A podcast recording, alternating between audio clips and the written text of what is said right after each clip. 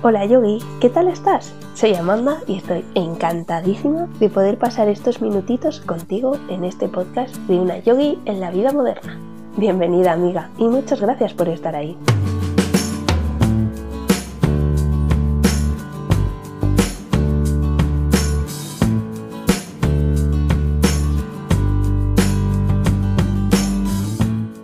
Primero descubriste los secretos de la práctica de asana, luego te llevaste el yoga fuera de la esterilla y poco a poco te fuiste enganchando. Pero quizás llega un día en el que no te apetece practicar más. Encuentras otra cosa que te apasiona. Y entonces, ¿qué pasa con todo el camino recorrido? Pues nada, llévate todo lo aprendido y sigue fluyendo en la vida.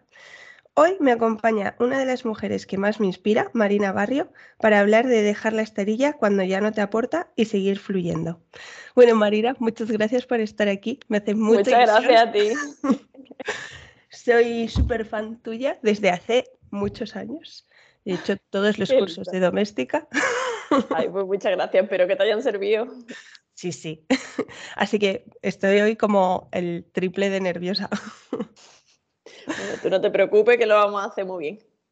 Sí, aparte creo que eres como la primera persona que viene al podcast que no se dedica al yoga como 100%, que como todos los que han venido, pues son muy, somos muy frikis del yoga, quiero decirte.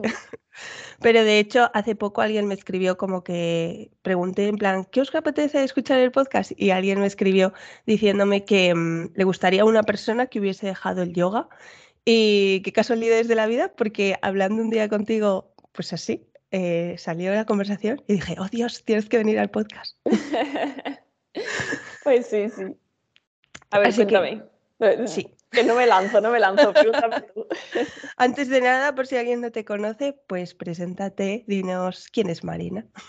Pues mira, soy Marina eh, como persona y en Instagram soy Mina Barrio. De hecho, llevo años en internet como Mina Barrio realmente. Y soy profesora de redes sociales, fotografía, vídeo, etcétera. Eh, pero vamos, principalmente soy fotógrafa. Es decir, yo tengo un estudio de fotografía y aparte pues enseño online. Me gustó mucho una cosa que he leído en tu Instagram que ponías que eras fotógrafa y a la vez piensas muchísimo. Sí, es que define bastante mi Instagram, porque en realidad como que hay mucho de fotografía y vídeo y toda la parte como estética en mi Instagram, pero también hay muchas reflexiones desde que empecé, que de hecho cuando empecé ni siquiera era para mostrar mi trabajo como fotógrafa, sino simplemente pues yo con rayaderas mías y un poco pues sigo así. Hace tantos años que vi cómo comenzó Melon Blanc. Digo, efectivamente, mi estudio de fotografía se llama Melon Blanc, bueno, que es un estudio eh, multidisciplinar en realidad. En plan, hacemos diseño gráfico, diseño web, mm, como mentoría, barra planificación, comunicación, y yo me encargo de la parte de fotografía y vídeo. Qué guay. ¿Y cómo comenzaste en todo esto de la fotografía pues yo empecé a hacer fotos en realidad estudiando Bellas Artes porque yo quería ser ilustradora y, en realidad como que tantas horas, tantas horas dibujando eh, me parecía como muy solitario y me aburría mucho y entonces como que los fines de semana me puse a hacer fotos. Pero simplemente porque, porque quería como inmortalizar, que yo hacía como mucha repostería en aquel entonces y quería como hacerle fotos a, a las cosas que hacía pero no sin más, ¿sabes? Sin ningún interés de hacer nada con la fotografía en realidad en ese momento. Fíjate, y luego poco a poco mm, es tu trabajo. Justo el otro día hablabas en un post, es que lo tenía por aquí apuntado, sobre eso, ¿no? Cuando conviertes tu hobby en un trabajo. Y me parece una reflexión muy chula que creo que aquí también pega mucho porque al final muchas mm, empezamos en el yoga, hacemos la formación y luego convertimos en un trabajo y es como, vale, ahora he perdido ese hobby, por decirlo así. A ver, no tienes por qué perderlo, sobre todo los primeros años creo que no lo pierdes, en plan, porque sigue como esa motivación súper fuerte de quiero hacer esto, quiero hacer lo otro, esto, en plan, como imaginarte cosas que quieres hacer, ¿no? Eh, con ese hobby, por así decirlo, que era un hobby. Eh, lo que pasa es que yo creo, por lo menos en mi tipo de personalidad, que soy bastante perfeccionista, autoexigente y lidio mucho con esas cosas, eh, sí que me ha hecho mucho em, como exigirme más a la hora de enfrentarme a ese hobby que no lo hacía así cuando era un hobby, ¿sabes? Entonces, cuando en el trabajo entra en pie la exigencia y la eficiencia, que para mí es como la asesina máxima de la diversión, en plan, yo siempre he estado como muy obsesionada con ser muy eficiente para trabajar menos horas y poder vivir más tiempo, etcétera, etcétera. Eh, vivir entre, entre muchas comillas, porque trabajando también vivimos, pero eh, como disfrutar de tiempo libre también, de los familiares, los amigos, etcétera. Pues claro, cuando entra esa eficiencia, creo que al final termino automatizando tanto que no lo disfruto igual, ¿sabes? No estoy tan presente, estoy como tú, tú, tú, tú, intentándomelo quitar cuanto antes. Hmm. Sí, creo que te pasa un poco a todos. Y luego también al escucharte entra la frase esa típica de trabaja de aquello que te gusta y jamás tendrás que trabajar. ¿Tú qué opinas? Yo creo que, la mayoría, no creo que sea así per se, porque sí sé, por ejemplo, eh, Adri, que, es mi pareja y que ahora está haciendo psicoterapia, como él en realidad ya había emprendido conmigo porque trabajó en Melon Blanc durante siete años, eh, pues realmente ahora cuando ha empezado su emprendimiento de psicoterapia, eh, más en serio, más 100% mm, dedicado a ello, eh, ya sabe todo lo del emprendimiento y está trabajando súper pocas horas y muy concienciado en limitar ese tiempo. Pero creo que es un caso excepcional y de alguien que ya lo había hecho antes o que ya ha tenido una experiencia previa. Lo normal y lo que he visto a mi alrededor durante millones de años es que la mayoría de emprendedores mm, nos hacemos autónomos para trabajar el triple de lo que hacíamos cuando estábamos trabajando por cuenta ajena, ¿no? Entonces, pues no sé hasta qué punto dejarás de trabajar. Yo siempre creo que deberían cambiar la frase por eh, empezarás a trabajar el triple, ¿sabes? O no pararás de trabajar, ¿sabes? Sí, es que es así. Tú si le tuvieses que dar un consejo a alguien, eso, que quiere vivir de su hobby, mm, en tu caso la fotografía, en el podcast la mayoría pues del yoga o de cualquier cosa, ¿cuál le dirías? Pues la verdad es que, mm, no sé, no soy muy de consejos, aunque enseñé, pero mm, supongo que, que intente encontrar qué es, qué es lo que es único en sí mismo, ¿vale? En plan, como qué cosas le hacen talentoso de, de, siempre, ¿vale? No con el yoga o no con la fotografía, sino de siempre. En plan, pues si tú eras muy charlatán, yo era muy charlatana, pues a lo mejor tengo que eh, comunicar más con la voz y a lo mejor de pronto, si de toda la vida has escrito un montón, a lo mejor te tienes que plantear que que aprovechar ese talento eh, para comunicarte a través de allí, ¿sabes? O yo qué sé, si se te da súper bien ilustrar, aunque estés en el yoga, pues a lo mejor puedes hacer, explicar todas las cosas ilustrándolas, ¿sabes? En plan, pues cada uno que encuentre qué es lo que se le daba muy bien desde pequeño, qué, es lo que le, motiva, le hace como más único y aprovecharlo. Yo creo que eso es como el objetivo final. Sí, me encanta, porque al final es como pues eso, eh, ¿quieres hacer fotos? Pues ahora, eh, ponte a hacer fotos. ¿Quieres hacer yoga? Pues hazte la formación y da clases. Y luego pues tienes que buscar realmente qué te diferencia. Y es ahí lo que tú dices, mm, realmente ya lo tienes dentro, ir a tu infancia y ver qué es aquello que te apasionaba también, ¿no? Total. Vale, ahora ya sí, vamos a hablar de yoga. Em, cuéntanos cómo comenzaste tú en el yoga. Pues mira, comencé precisamente la primera época de, emprender que estaba trabajando muchísimo. Trabajaba de lunes a domingo y muchas veces hasta la noche, rollo hasta las 10 de la noche, cosas así. Una pasada, muchísimas horas. Entonces em, me di cuenta como que necesitaba hacer algo de deporte y que quería como hacer algo que me obligase a... La verdad que no recuerdo muy bien cómo nos dio por el yoga. Digo nos porque empezamos a y yo a la vez y nos apuntamos en una escuela que había al lado de casa. No recuerdo bien por qué decidimos yoga, supongo que porque habíamos escuchado hablar o lo que fuese, pero fue como una excusa para decir, vale, estoy pagando algo y de tal hora a tal hora tengo que estar allí, entonces tengo que haber terminado el trabajo. entonces fue como el primer, la primera conquista o reconquista de nuestro tiempo frente al trabajo, ¿sabes?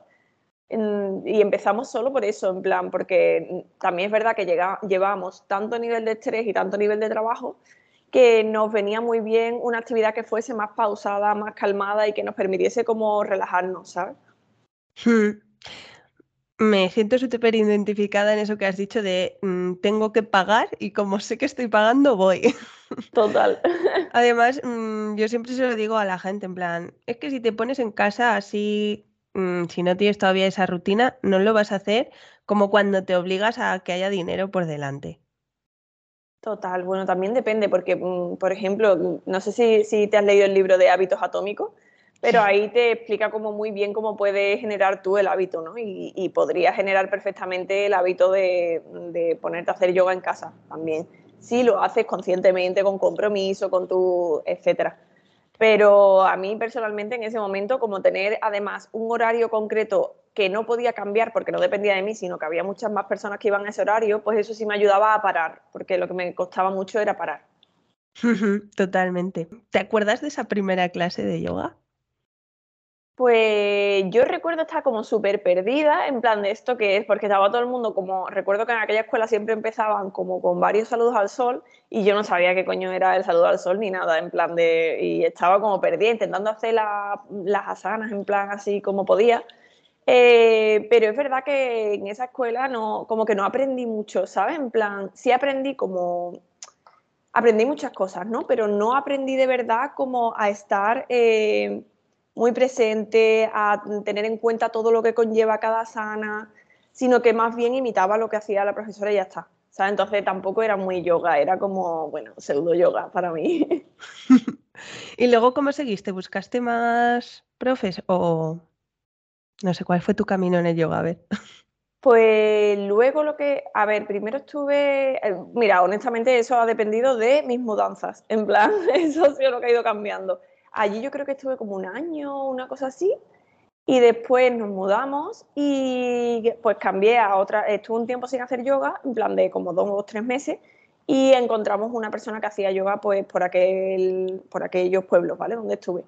Y entonces allí fue más como, o sea, yo empecé haciendo jata, pero ya te digo, ni siquiera, no era muy consciente y tal, solo me servía pues eso para no trabajar para descansar y también para estar muy concentrado en intentar imitar, ¿no? Pero solo estaba imitando, no estaba todavía como haciendo yo yoga.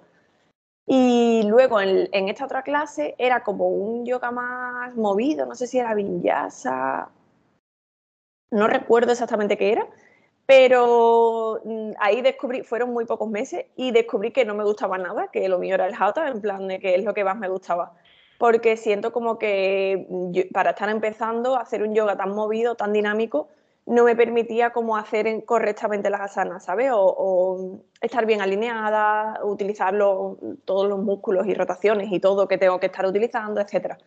Entonces, como que descubrí eso, que a mí eso no me venía bien. Y cuando nos volvimos a mudar, tuve la suerte que justo debajo de casa otra vez, una escuela fue increíble, en plan de para mí ha sido la mejor profesora yoga que he tenido y ahí es donde estuve como tres años más, eh, o cuatro, no sé, estuve haciendo yoga en total como seis años, creo que eso fueron eh, cuatro años, eh, de hecho más, porque después de mudarme seguí un poco online con ella. Pero bueno, total, como unos seis años más o menos, salvo los tres meses que no hice. Y, y, con esta profesora la verdad que fue, era jata, pero ella es una, una maravilla, en plan de no para de formarse, cada verano se iba afuera a hacer no sé cuántas formaciones y volvía con un montón de cosas nuevas. Y además era una persona como muy... A mí me gusta como la parte ritual de, del yoga, en plan de la relajación y todo esto, y las respiraciones y demás, y toda la parte espiritual. Eh, y también me gusta mucho que esta profesora, Michelle se llama, Em, era muy jovial, ¿vale? En plan de las clases eran muy divertidas porque ella tiene una energía como, pa, súper fuerte y llegas y ¿qué? Y te da un abrazo, ¿sabes? Como una energía muy distinta de la mayoría de clases de yoga donde había estado, que era todo como súper zen, súper relajado, etcétera, ¿no? Allí íbamos como eh, súper concentrados y relajados y hacíamos nuestras respiraciones y todo. Eh, y om y mantras y de todo, pero eh, también durante la práctica era muy jovial, en plan de podías hablar, podías...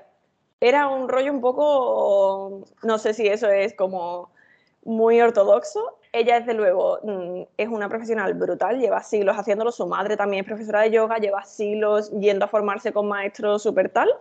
Y a ella le parecía como el tipo de práctica que a ella le salía, tal y como ella era, y a nosotros nos encantaba. Y yo creo que ahí es donde aprendí de verdad a hacer yoga. Vamos, no creo, lo sé, que fue de verdad donde aprendí a hacer yoga porque ella nos enseñó todo, en plan de cuáles son como las fuerzas que tienes que tener. Ya no me acuerdo bien de los nombres, pero en, plan, upana, no sé, upasana, no lo sé, en plan de cómo las la del ancho, la de arriba, no sé qué, a tener en cuenta como, como las mudras, todo, en plan de, no sé, teníamos como en cuenta todo y eso es lo que me hacía de verdad como estar en ese estado meditativo, porque cuando me concentraba en poner bien una parte o en estar eh, sujetando una banda o lo que sea, eh, se me iba lo otro y entonces tenía que volver a lo otro y eso es lo que, como lo que más me ha conectado el yoga con la meditación. Aunque fíjate que era la clase menos, ¿sabes? Espiritual, tranquila, etcétera. Hmm. Justo hablando de la meditación, ¿tú hacías meditación o, o, has sido también a partir del yoga? ¿O no haces nada de meditación? Yo hago meditación, pero no hago meditación quieta porque me va fatal. En plan, no, como estar parada eh, no me viene bien porque mi cuerpo automáticamente se va dorsal, en plan, de, se, disocia mucho. Entonces me va mucho mejor como estar en movimiento. Y como que las cosas que más me gustan suelen ser como ir dando un paseo y estar como muy concentrada solo en observar o típica meditación con una llama, pero intento como no estar quieta, ¿sabes? Estar como un poco en movimiento y realmente como que las actividades que me parecen más meditativas para mí eran el yoga, en plan que no es como meditación en teoría, en plan, pero es meditación. Y escribir también me parece como muy meditativo para mí, como que entro así en flow y no estoy, ¿sabes? Y no estoy como pensando, estoy como sí, meditando al final. Sí, Sí, realmente el yoga, yo lo, a mí me viene bien como en plan una meditación, eso, el movimiento, porque al final, pues lo que tú decías, ¿no? Si estoy pensando en pues mi alineación, en la respiración, no estoy pensando en lo que tengo fuera en casa o el problema tal. Y además es como, ni siquiera es como tan, por lo menos para mí no es tan pensado, es más como ser consciente de la sensación que tengo, qué sensación tengo en las piernas, qué sensación tengo en la espalda, qué sensación tengo en el brazo, siento como una torsión, no la siento como todo el rato así. Totalmente es así. y entonces estuviste practicando seis años, nos has dicho, ¿y cuándo decidiste pues que ya, no te Pues mira, porque hice un proceso terapéutico como bastante largo en el cual eh, aprendí como a reconectar con las emociones, a conectar con el cuerpo y después de ese proceso eh, necesitaba como que yo sentía que necesitaba como algo muy activo, ¿sabes? En plan de, no me, yo hacía yoga y sentía rechazo, ¿sabes? Lo que me pedía el cuerpo era saltar, trepar, bailar, etcétera. Entonces, pues dejé de hacer yoga y me puse a investigar a ver qué otra actividad me, gustaba y hasta ahí disfrutaba. ¿Y ahora qué es lo que haces? Porque esa, pues buscar eso también es difícil. Ah, estás bailando, qué guay. ¿Y crees que algún día volverás al yoga?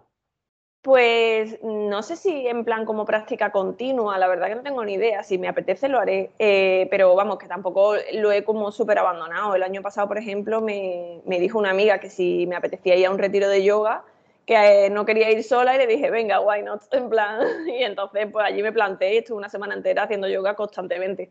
Pero, mm, pero no sé, como eso es algo puntual, sí, pero como una práctica constante no me apetece tanto. Qué interesante lo del retiro. ¿Y estuviste una semana? Sí. Qué guay. ¿Y qué tal? ¿Te gustó lo del retiro? Pues me gustó mucho, aunque más que por el yoga, que para mí fue como algo más automático, en plan de, ¿sabes? Que lo disfruté y tal, pero como que, ¿sabes? No aprendí nada nuevo, ni, ¿sabes? Simplemente fue hacer la práctica. Lo que más me gustó fue como conocer la gente que iba, que era un retiro internacional, entonces eh, pues estuve toda la semana hablando en inglés, que para mí era como muy un reto, ¿no? Y todo, todo lo que lo rodeaba me gustó mucho. Y aparte que lo guay de los retiros de yoga es que yo creo que la mayoría de la gente que va son personas muy conscientes, y te da como para charlar mucho de reflexiones intensas que a mí me encanta. Sí, es verdad. a mí también.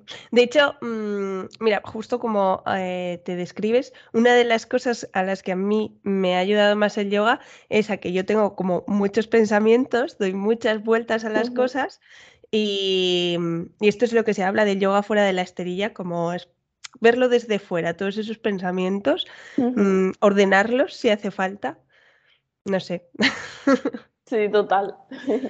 A ti el yoga fuera de la esterilla, como se dice, em, también lo has practicado, por decirlo así. Pues mira, no lo llamaba yoga fuera de la esterilla, pero yo soy súper consciente, en plan. Entonces sí que en mi día a día tengo muchísimos momentos de silencio absoluto, en los cuales, pero absoluto, en plan. De hecho, si alguien está como con el móvil o algo así, le digo, ¿te puedes poner los auriculares, por favor? En plan, como que me va súper bien. Eh, y soy muy, muy, muy consciente de a dónde se me va automáticamente el cerebro, cuáles son mis tendencias, mmm, como qué emoción estoy sintiendo y como estoy constantemente como acudiendo a eh, la presencia que está detrás de los pensamientos, ¿no? En plan de la conciencia, vamos, a quién soy yo, ¿no? Supuestamente. En plan, bueno, supuestamente sí. Eh, entonces, pues no lo llamaba yoga fuera de la estrella, pero sí, estoy constantemente como dándome cuenta de lo que estoy pensando y dándome cuenta de qué dinámicas están pasando y como, pues muy consciente. Sí, ¿y cómo mmm, trabajaste pues ser tan consciente? O sea, yo sé que a mí me lo trajo el yoga, pero no es la única forma. ¿Tú cómo? Pues yo creo que fue a través de la terapia, por supuesto, porque la terapia a mí me ha cambiado la vida 100% y además yo sigo yendo a terapia y se lo digo, digo, es que no tengo nada ahora como súper chungo que tenga que trabajar, pero eh, para mí es como ir a clase, en plan, yo voy a aprender de mí, ¿sabes? Aprender de mí, de la gente que me rodea, en plan de voy y además literal cojo apuntes, o sea, fatal. Eh, pero me encanta. Y luego aparte yo también soy muy inquieta y leo mucho, ¿sabes? Entonces pues es verdad que rollo, pues yo que sé, yo recuerdo escuchando podcast, una entrevista, no me acuerdo ni en qué podcast fue, eh, que le hacían una entrevista a Eckhart Tolle y yo recuerdo que eso, no me acuerdo creo que fue por 2018 o algo así, eh, por, porque recuerdo estar escuchando la entrevista y por dónde iba paseando y por dónde vivía, ¿sabes? Por eso más o menos. Y, y recuerdo como él hablando de la conciencia y demás, y yo ser como más o menos consciente de eso por, el, por terapia, pero no del todo, y como hacer el ejercicio de, es verdad, en plan, soy yo, ¿sabes? La que está detrás y no los pensamientos y tal y tal. Eh, pero ya te digo que ya, ya practicaba mucho la conciencia antes por, por, terapia, por el ser consciente de eh, estoy hablando de esta manera, estoy diciendo estas palabras de esta manera y esto hace esto, ¿no? O estoy cayendo en pensar esto y a lo mejor esta persona no sé qué, no sé cuánto, ¿sabes? Entonces, no sé, ha sido como un desarrollo paralelo de terapia, lecturas, etcétera. Sí.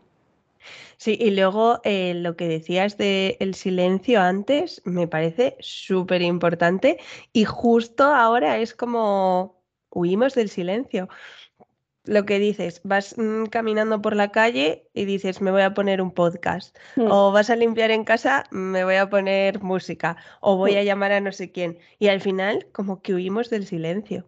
Sí, totalmente. Estamos como rellenando huecos. Es verdad que yo no, no lo hago, pero, pero es raro. Sé que es raro porque toda la gente que me rodea veo que lo hace constantemente y las horas de escuchas de Spotify son brutales. Siempre estamos con música, con podcast, con lo que sea.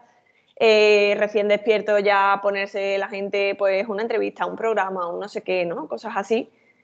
Y, y la verdad que es que eso no puedo decir que haya sido un esfuerzo para mí porque es algo que me salió natural. En plan, no sé, como que lo necesité y lo hice y ya está. Y estoy muchísimo tiempo como en silencio. En plan, de hecho, yo vengo al estudio todas las mañanas caminando, que son nada, 15, 20 minutos, y no me pongo nada nunca. En plan, yo los caminos que hago no suelo ponerme nada. Y luego digo, ay, ¿cuándo saco hueco para escucharme este podcast que quiero? Y es como que me faltan huecos, ¿no? Pero no es que me falten, es que no lo, no lo priorizo, en verdad. Sí, luego eso es, creo que es esencial, que siempre hablo de ello, en plan, todo al final de la vida la mayoría de las cosas son prioridades. Ya, totalmente. Eh, también te digo que, que no, no, también echo de menos como el escuchar más podcasts, que antes, por ejemplo, sí me gustaba mucho cuando tenía mi perro, eh, que ya murió, eh, pues cuando le paseaba, sí me gustaba mucho ponerme un podcast, pero porque a mí me gustaba ponerme un podcast paseándole, ¿sabes? Y era, ese era el acto, ponerme un podcast y darle un paseo. Eh, y yo me estaba como súper concentrada en el podcast, concentrada en él, ¿sabes? Como esa... Pero ahora no sé, como que tengo que encontrar otra cosa que me guste hacer tal cual, porque lo que no me apetece es como ponerme un podcast para eh, disuadirme de lo que esté haciendo, ¿sabes? Como para no vivir lo que estoy, lo que tengo que estar viviendo, ¿no? Sino que prefiero ponérmelo como, pues ahora voy a vivir, escuchar un podcast, ¿sabes? No, no sé, Sí, no sé si tiene sentido, sí, pero sí. para mí sí. Tiene mucho sentido, porque yo, por ejemplo, que era de las que me ponía un podcast para hacer otra cosa y al final dices, ay, no me he enterado de esto, voy a rebobinar que no sé qué ha dicho. Y al final no estás ni a una cosa ni a otra. Ya, puede ser. No sé, también yo es por como por la, la intención consciente de no huir de, de las cosas de mi día a día, ¿sabes? Como que huyo mucho de las tareas, sobre todo todo el mundo, pues huimos de cuando estamos limpiando la casa, cuando estamos tendiendo, cosas así, ¿no? Y no sé, también me van bien esos momentos de parar, ¿sabes? Decir, vamos a ver, estoy tendiendo, pues ya está, pues ahora mismo no, no, estoy haciendo otra cosa, pues estoy tendiendo, ti, ti, ti, ti, me concentro en poner bien no sé qué, ¿sabes? Y también es como, eso sí que, eso sí que es meditar, hacer tareas automáticas pero poniendo tu atención, vamos, eso es mortal. A mí eso me parece súper difícil, al final sería como estar presente mm. y, y me parece que cada día es como más difícil, que estás pensando tengo que hacer tantas cosas, nos ponemos tantas tareas, aunque sean. Es que fíjate la frase, ¿eh? tengo que hacer tantas cosas. Esa frase la has dicho tú. En plan, sí. no, en plan, no. Sí, sí. Y nadie te lo está obligando desde fuera. No, nadie. y al final como que te cuesta pues esa presencia. Y luego está el tema pues eso del móvil, que es como estoy esperando y en vez de quedarme en silencio, disfrutando del silencio o de hacer nada, eh, me voy a poner a ver Instagram o voy a mandar un audio. Sí, total. La verdad es que yo he empezado a trabajar todo esto hace relativamente poco y a darme cuenta de, mm, vale, no estoy tan presente en la vida como me gustaría y, y el verano pasado fue cuando me di cuenta de, nunca estoy en silencio. Es como que tengo miedo al silencio. Mm, eso pasa muchísimo, pero es lo más común, ¿eh? que lo mío yo sé que es súper raro. En plan, que no, que no pienso que sea como lo que hay que hacer ni nada, solo que es que yo lo necesito así y ya está. También me pasa mucho con las personas, en plan, si estoy, yo qué sé, con una amiga en silencio, mm, yo soy muy de hablar, pues rápido tengo que sacar una. Que rellena el hueco. Y tampoco es necesario. Yo creo que eso también nos pasa a todos, ¿no? Y que de hecho como que los típicos memes de la confianza de verdad es estar en silencio absoluto, en plan de con un amigo, ¿no? En plan y, que no pase nada. Es que supongo que sí, pero yo qué sé, también es que vivimos en un mundo que tenemos tan pocos huecos para los tiempos libres que cuando quedamos con un amigo no vamos a estar en silencio, ¿sabes? Porque es que hemos quedado X horas y te quieres contar de todo, quieres hablar de todo entonces es difícil. Es verdad.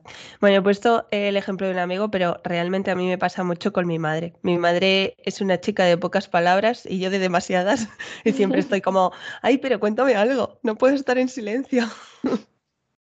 Entonces, bueno, pero es algo que también, pues, jolín, estoy trabajando. Igual que en la esterilla, yo antes también me ponía mucha música y ahora también, pues lo que tú dices, disfrutar de ese silencio, de la respiración, Total. Y volviendo un poquito más al yoga, ¿qué es lo que más te gustaba a ti de la práctica de yoga? Pues, ¿qué es lo que más me gustaba a mí? A ver, en ese momento es que necesitaba como ese, ese parar. Entonces lo que más me gustaba era eso, el parar y el estar como concentrada en eso y ya está. Como ese, el acto meditativo, por así decirlo, es lo que más me gustaba. Luego también era, eh, siempre es muy divertido como hacer invertidas o cosas así que no eres capaz y luego cada vez vas viendo como el avance, eso siempre divierte mucho. Pero creo que lo que más me gustaba era eso, en realidad, en plan, lo que más me aportaba. ¿Y ahora cómo encuentras ese parar? Es que ya te digo que es que yo paro constantemente en plan, porque haciendo cosas que todo, ¿sabes? Que, que normalmente haces 800 cosas más, pues pues yo no hago nada. Entonces estoy parando constantemente a lo largo del día, aunque esté haciendo cosas, ¿no? Pero mentalmente, estoy, que es la pausa de la que hablo, la mental, sí que paro muchas veces, sí. Qué guay. La verdad es que creo que a muchas nos falta eso. Te tengo un poco de envidia. yo creo que, no sé, como que a lo mejor mm, estás en un momento, o yo qué sé, yo sé de personas de, mm, que conozco que están en un momento que a lo mejor no les viene bien parar, ¿sabes? Porque, pues yo qué sé, supongo que yo antes tampoco era capaz de parar porque si no había resuelto las cosas que resolví en ese proceso terapéutico tan largo, parar podía enfrentarme a ellas y, hacerme sufrir, ¿sabes? Entonces no estaba preparada ni tenía herramientas para enfrentarme a esas cosas. Y entonces hmm. puede estar bien también, ¿sabes? Como mm, ponerte otras cosas para distraerte hasta que estés preparado en tu proceso. Claro. y mm, yendo un poquito más a la práctica, ¿cuáles eran tus asanas favoritas? Mis asanas favoritas. Mm, a ver, yo creo que Adumuka me gustaba porque era rollo, era para mí es muy reto porque tengo como mucha, soy hiperlaxa en los hombros, entonces enseguida se me va para atrás y entonces tenía que hacer con mucho esfuerzo en tener fuerza en los hombros, rotarlos y que estuviesen donde tenían que estar. Como que me costaba mucho no tirar de, esa elasticidad. Bueno, elasticidad no era, es como que se van, ¿sabes? De los hombros. Y en cambio también eh, en los, en plan, los isquiotibiales eh, no tengo nada de elasticidad. Entonces era como challenge de fuerza por un lado y elasticidad por el otro y eso me encantaba.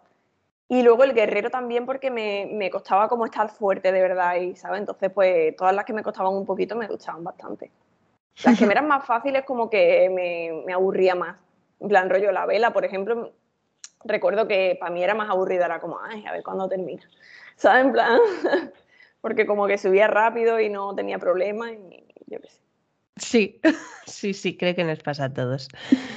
Em, te iba a preguntar y se me ha escapado. Ah, sí, ya sé, que em, hay en algún momento, por ejemplo, que tires de el yoga, por decirlo así. Por ejemplo, tienes la espalda muy tensa y digas, ay, me acuerdo que en yoga hacía esto y voy a hacerlo. Pues la verdad es que no, que yo tiro más de estiramiento. En plan, no tiro de, yoga directamente. Mm, cuando tengo algún dolor o lo que sea, yo mm, durante muchos años, o sea, no constantemente, pero rollo que pues alguna vez al año voy al fisio y tengo unas fisios maravillosas que me enseñan perfectamente cómo tengo que estirar las cosas, cómo qué ejercicios tengo que hacer cuando tengo X problema, que tiene tendencia a mi cuerpo, etc. Entonces tiro de eso porque sé que automáticamente ¡pum! me pone bien. Qué guay. ¿Y Adri sigue haciendo yoga? Pues mira, ahora lo acaba de retomar. Él no estaba, él también, de hecho, dejó de hacerlo antes que yo. Eh, yo seguí como un añito más después de que él lo dejase. Y justo hace nada, un par de meses, lo ha retomado y está haciendo todas las mañanas un ratito de yoga. Qué guay. Sí. Igual luego te picas y vuelves. No creo. Es que cada uno tiene sus necesidades y a él le viene súper bien y yo necesito, no sé, saltar. es otra necesidades, no sé. Sí, realmente esto era eh, lo que quería hablar en el podcast, que es como, bueno, pues puede que ahora el yoga mm, esté cubriendo esas necesidades de este momento, pero quizás un mañana mm, ya no te aporte y no pasa nada. Ya, total. No, si yo le tengo, en plan, que no tengo rechazo yo hacia el yoga ni nada parecido. Cuando decía antes que sentía en el cuerpo rechazo haciendo la práctica, era que, en realidad mi cuerpo me está diciendo, a mí no me apetece mm, constantemente, todas las semanas está haciendo esto, vamos a buscar otra cosa, ¿sabes? Y tú lo sientes. Pero yo hacia el yoga no tengo ningún tipo de rechazo. De hecho, sigo recomendándoselo a un montón de gente. Me parece como súper guay en, en realidad y me encanta practicarlo de vez en cuando. Por ejemplo, el año pasado me gustó mucho practicarlo en el retiro. ¿Sabes? Como un poco, no sé, como volver a algo conocido, ¿sabes? No sé, se sentía guay. Claro, y al final eso es como que ya está aprendido, por decirlo así. Es como andar en bici. Igual no andas en bici desde que eres pequeño. Está completamente aprendido. De hecho, me sorprende muchísimo que sigo teniendo como a donde había llegado en Adomuca, que me costaba muchísimo y cosas así. En cuanto lo hago dos veces, ya estoy, pum, otra vez colocada y es como, ¡oh, qué fuerte! Claro. Luego es que también mucha gente eh, dejas de practicar y como que te sientes culpable de, oh, no he practicado, no sé qué. Y siempre está la cosa de, no has practicado por pereza, porque no te llena, ¿por qué? Claro. Es que sí, cuando yo, es que en realidad yo, yo tengo una cosa muy buena que, que es que soy muy constante. En plan, tengo mucha fuerza de voluntad y mucha constancia en los hábitos. Entonces yo cuando estaba practicando, si, si paraba algún día, no recuerdo tener como culpabilidad, porque en realidad era porque había sido una pausa consciente, en plan de, oh, no, no, no, hoy estoy muy, muy, muy cansada y necesito descansar y ya está, ¿no? Eh, yo creo que el problema es cuando no, no, has tomado la decisión, sino que la has hecho pero por perrismo y luego no, no, has decidido conscientemente, vamos a ver, pero si yo estoy cansada y quiero hacer esto o no quiero hacer esto, ¿sabes? Pero mm, no sé, cuando paré no me sentí nada culpable porque ya te digo que fue una decisión súper consciente, yo lo necesitaba y ya está. Y fue como, bueno, me daba pena porque es verdad que me daba mucha pena no seguir haciendo las clases con Michelle porque siempre sigues aprendiendo y aprendiendo y es como súper guay. Y parar el proceso de aprendizaje también como que da pena, ¿no? En plan de, ay, estaba aprendiendo mucho. Pero es que en realidad sí que tampoco estaba disfrutando la práctica, entonces no tenía sentido. Claro, es que ahí les dado, no estabas disfrutando la práctica. Creo que, ahí está. Y al final de eso también es el yoga, ¿no? Escuchar, escucharte. Mm, total. No lo estás disfrutando, ahora no te aporta, pues pasas a otra cosa. Sí, total. Para ir ya un poco englobando todo, si hay alguien que está pasando por esto que estamos hablando de, pues igual ahora el yoga no me aporta tanto, pero en realidad sé que me viene bien para la espalda, que es lo típico, o porque soy más flexible. ¿Qué les recomiendas, Pat? No sé.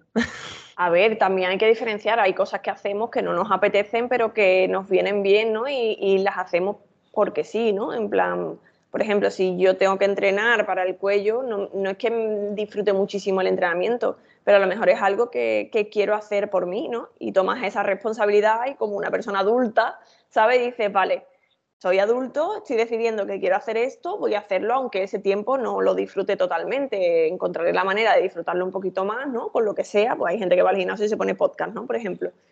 Eh, pero pues al final es una responsabilidad como otra cualquiera, en plan de tampoco hace, te lavas los dientes por la mañana porque lo disfrutes, ¿sabes? En plan, pero al final lo hacemos y no sé, pues tomar la decisión de, realmente para qué lo estás haciendo y si lo quieres hacer de verdad con lo que conlleva o no, ¿no? En plan.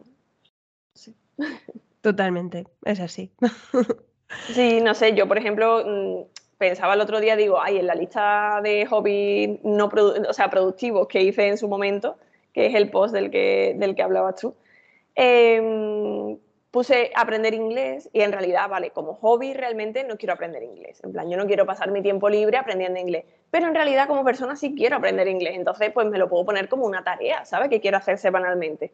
Y ya está, y no pasa nada, ¿sabes? No tiene que ser todo disfrute 100%, también puede haber responsabilidades y cosas en las que quieres mejorar y ya está. Exacto. ¿Tienes una lista de hobbies? Eh, sí, de hecho la subí en, el, en ese post, eh, lista de hobbies que me gustaría hacer. ¿sabes? En plan, no, lo que pasa es que esa lista está, o sea, la que hice, yo hice una lista de hobbies y me di cuenta de que eran demasiado productivos, en plan de como eran todo de aprender, todo de, y que realmente no eran de disfrutar, eran solo de aprender. Y, eso es parte de mi autoexigencia. Y, y, entonces como que la modifiqué y lo reorganicé y puse hobbies no productivos, hobbies demasiado productivos y dejé los demasiado productivos abajo y entonces apunté como los no productivos arriba para irlos experimentando. Y uno de ellos era bailar, por ejemplo, y es uno de los que he empezado. Qué guay. bueno, es que yo hago listas para todo, tampoco es algo súper guay. ¿eh? Bueno, es verdad que me hace mucha gracia cuando subes todos tus cuadernos que tienes así. Sí, es que escribo muchísimo. Pero, pero lo que tú decías, al final, escribir es como una meditación más. Sí, total. Bueno, en el caso de las listas no es meditativo, es, bueno, es como desalojar la cabeza de Descargas, cosas. claro. Descargas la mente. Sí. Entonces igual sí es algo meditativo, porque a mí es, si no, se te olvida. pues como tengo que, además es como eh, el otro día como que no sé si fue un TikTok o algo así que vi un vídeo que decía es que es imposible como recordar todo constantemente y por eso mm, tenemos que escribirlo, porque si no, tu cerebro va a estar constantemente ocupando energía en recordar eso y recordar eso y recordar eso. Sí, es verdad. Así que, pues a escribirlo. Te voy a hacer las dos típicas preguntas del podcast. La primera es una cuenta o varias de Instagram que te inspiren, que tendrás un montón. Pues la verdad que sí. Hay una cuenta o varias que me inspiren. A ver qué piense. Mm. Mira, me gusta mucho Audrey Satán, se llama, en plan, se escribe Audrey y con Y, barra baja Satán. A mí me encanta cómo comunica ella. En, plan, todo lo hace como súper natural, su estética es súper bonita, eh, habla mucho de comida y a mí eso me encanta. En plan, no, es de cocina, ¿eh? es como pues tipo, no sé, un poco lifestyle en realidad, porque enseña rollo de decoración, las cosas que se viste, eh, lo que come, cosas así. Y es todo desde una perspectiva muy feminista y es muy guay, en plan, sus reflexiones también. Y otra...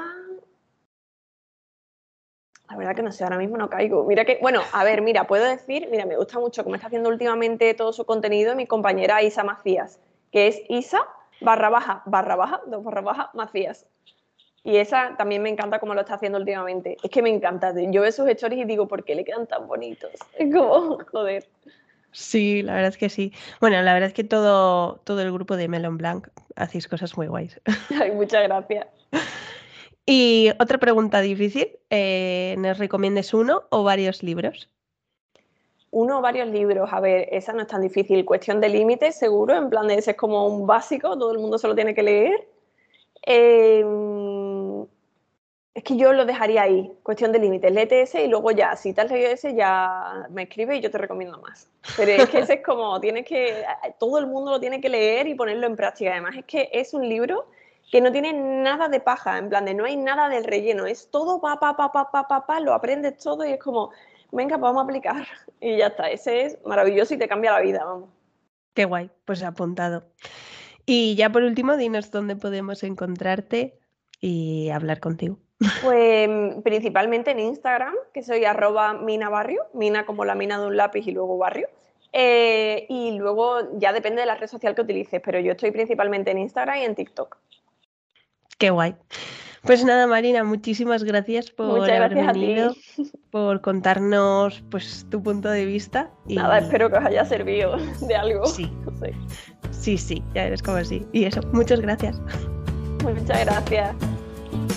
Y hasta aquí otro episodio más de Una lluvia en la vida moderna. Espero que te haya gustado tanto como a mí y haya sido muy motivador. Y si ha sido así, te agradecería un montón que lo compartieses y que llegase a más personas porque así poco a poco vamos dando a conocer este pequeño podcast que ha nacido de esa pasión que tenemos por el yoga. Además, también me encantaría que me dejases un comentario para saber qué te ha parecido. Yo estaré encantada de responderte y de aprender contigo. Nos vemos en el siguiente episodio de Una Yogi en la vida moderna. Un besito y que tengas muy buena semana.